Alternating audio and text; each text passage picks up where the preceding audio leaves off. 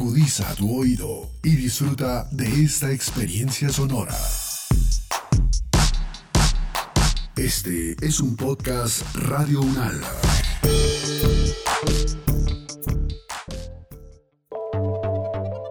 Relatos sobre gente de ciencia. Historias de vida para todo público escritas por no escritoras. Sobre cómo conocí a Emi.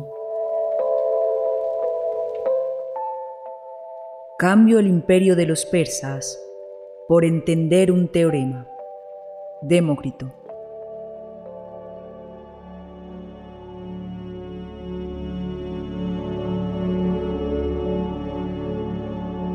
Le prometí a la profesora Ángel contar este relato y eso me obligó a invadir el espacio de los verdaderos contadores de historias. Sucedió una mañana, en una charla en mi facultad. El experto científico dijo que el fundamento matemático de las leyes de conservación de la física se basaba en el teorema de Netter. Netter a secas. No mencionó el nombre ni ningún pronombre que indicara que se refería a una mujer. Además, dijo que no encontró una foto de Néter y en lugar de la foto, dibujó un monigote e hizo comentarios despectivos sobre la apariencia física de Néter. La profesora Ángel inmediatamente se levantó y dijo, ¿Cómo se atreve usted a decir que en pleno siglo XXI no encontró en internet una foto de Emi Nether? ¿Y cómo se atreve a desdibujar a Emi? ¿Hasta cuándo debemos las mujeres tolerar estos actos de desfachatez de hombres ramplones como usted? En mi presencia no se irrespeta a las mujeres ni a las históricas, ni a las comunes.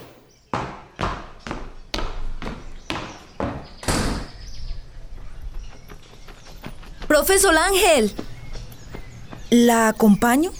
Valentina, me alegra que tú también te retires de la conferencia.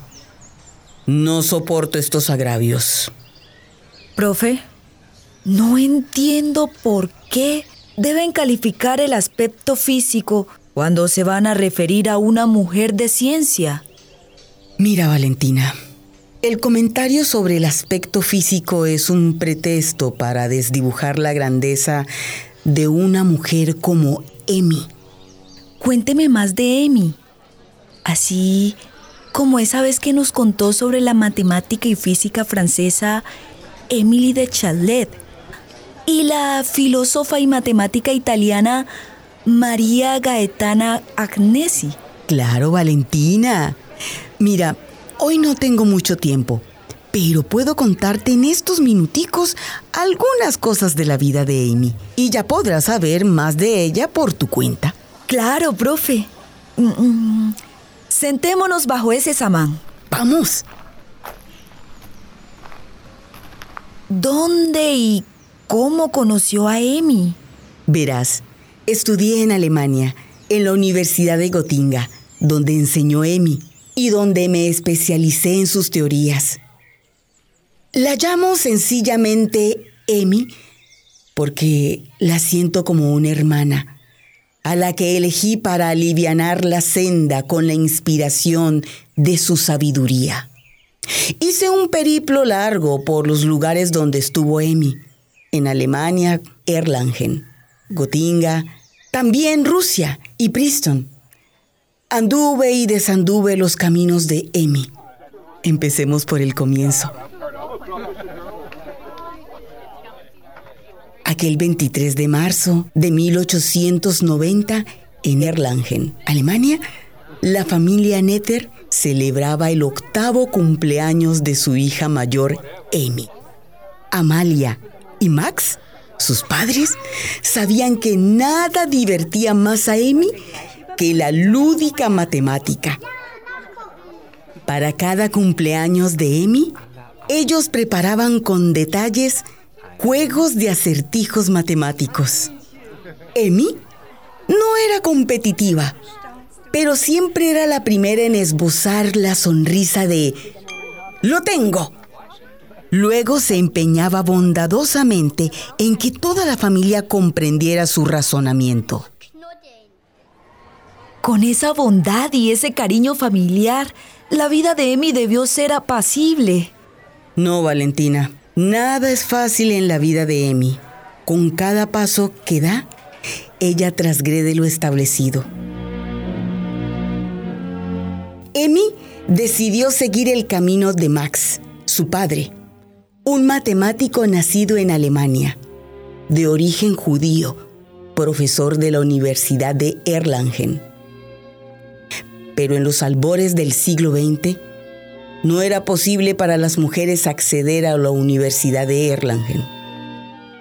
Una y otra vez pidió permiso para asistir a las clases de matemáticas de su padre. Finalmente, la persistencia le permitió lograr su sueño.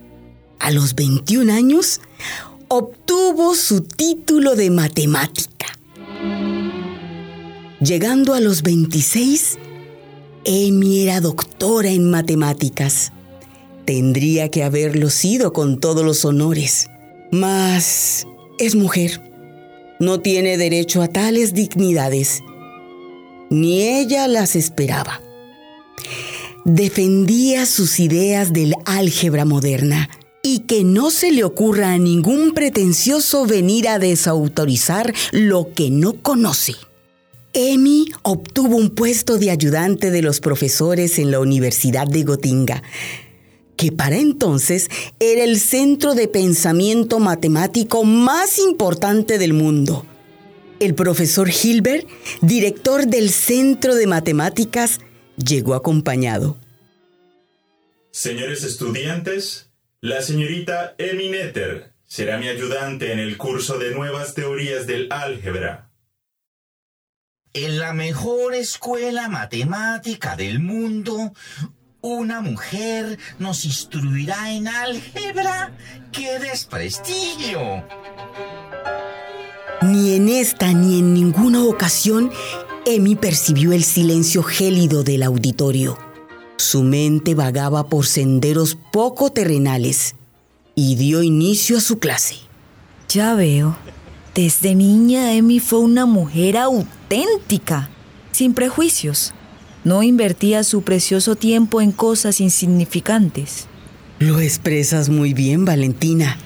Las mujeres que han olfateado lo esencial no se han desgastado en asuntos inútiles. Gracias a sus luchas y a su dignidad frente a la adversidad, hoy las mujeres del mundo tenemos voz. Profe, cuénteme, ¿cuál fue el principal aporte de Emi a la física? A los pocos días de la llegada de Emi a Gotinga, Albert Einstein ofreció una conferencia sobre su teoría de la relatividad general y mostró la encrucijada que estaba enfrentando, un fallo en la conservación de la energía en su teoría. Emi se dedicó a estudiar tal fallo. De ahí surgió el teorema de Nether, que no solo resolvió la encrucijada de la teoría general de la relatividad, sino que le aportó a la física una relación donde demuestra que hay atributos que permanecen en el tiempo, porque los sistemas presentan simetrías. El trabajo fue presentado por un matemático, porque Emi, siendo mujer, no podía pararse ante un auditorio a presentar su teorema. A pesar de estos logros, solo a los 41 años, después de 16 años de trabajo, Amy fue merecedora de empezar a recibir un salario. En un viaje a Rusia, a sus ideales matemáticos se unió el amor por los ideales marxistas. Profe, A propósito de Amy y su trabajo, cuando yo empecé a estudiar su teorema, me pareció súper abstracto. No se me ocurre cómo se puede aplicar. Mira, Valentina, la mayoría de quienes crean la ciencia, el arte o la filosofía no lo hacen pensando en la utilidad. Tampoco Emi se lo planteó nunca. Sin embargo, te diré que Emi contribuyó a la comprensión que hoy tenemos del origen del universo. Además, el álgebra ha contribuido a la era de la seguridad informática en procesos como los códigos de barras, las comunicaciones digitales, el GPS, etc. Profe, mientras el nazismo se tomaba Alemania, Emi era la mejor matemática del mundo y representaba a su país al más alto nivel. Pero el mundo no estaba preparado para una mujer de su talla, ¿verdad? No. Ser mujer, judía y marxista, fueron los agravantes esgrimidos por los fascistas contra ella. Un día de primavera, de 1933, Emi fue expulsada junto con sus colegas judíos de la Universidad de Gotinga. La despojaron, no ya de la universidad, también de su casa, de los parques, de las calles. En toda Alemania no había un refugio para Emi Nether. A finales de 1933, el exilio la llevó a la Universidad Femenina de Bryn Mawr, en Pensilvania, Estados Unidos. En 1934, en el Instituto para Estudios Avanzados de Princeton, en Nueva Jersey, dirigió estudiantes de doctorado. Tampoco allí fue muy bienvenida por el delito de ser mujer. En 1935, Emi fue sometida a una cirugía de un tumor pélvico. Unos días después de la cirugía, debido a una infección, Emi Nether murió a los 53 años.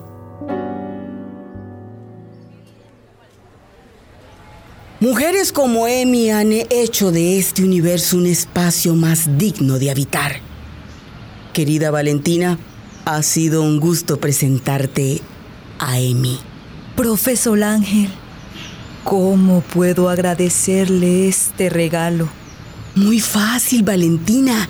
Divulgando la vida y obra de Emi Nether a los cuatro vientos. Profe, considérelo como una promesa de mi parte. Nuestra voz es una luz de esperanza para un mundo mejor. Cuento, abuelo de pájaro, para quienes aún no lo han estudiado, en qué consiste el teorema de Nether. Una simetría es una propiedad de un sistema que no cambia, es decir, que es invariante ante transformaciones espaciales como la rotación, la traslación, etc., o transformaciones temporales como la variación del tiempo inicial en el que sucede un evento.